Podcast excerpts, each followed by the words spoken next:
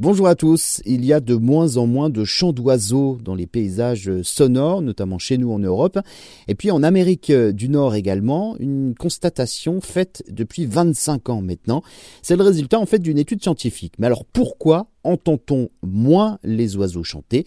Est-ce que les chants des oiseaux vont donc disparaître? Cette étude d'une équipe internationale dirigée par des chercheurs de l'université d'East Anglia au Royaume-Uni met en effet en lumière un appauvrissement des combinaisons des chants produits par les oiseaux.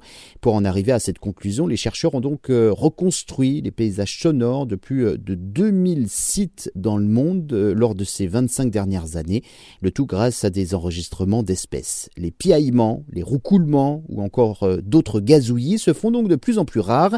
Les oiseaux chantent moins plus le temps passe et plus la symphonie printanière s'appauvrit, notamment dans les milieux agricoles où les espèces spécialisées comme les alouettes des champs sont peu à peu remplacées par des espèces généralistes telles que le pigeon ramier ou encore la mésange charbonnière. Une nouvelle fois, c'est la faute au réchauffement climatique bien sûr.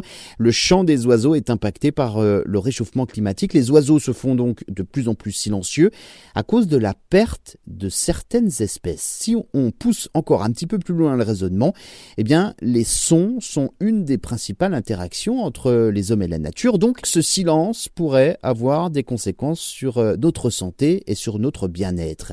Mais ce n'est pas tout. La perte de cette variété conduit également à une moins bonne conscience de l'homme sur la nature qui l'entoure.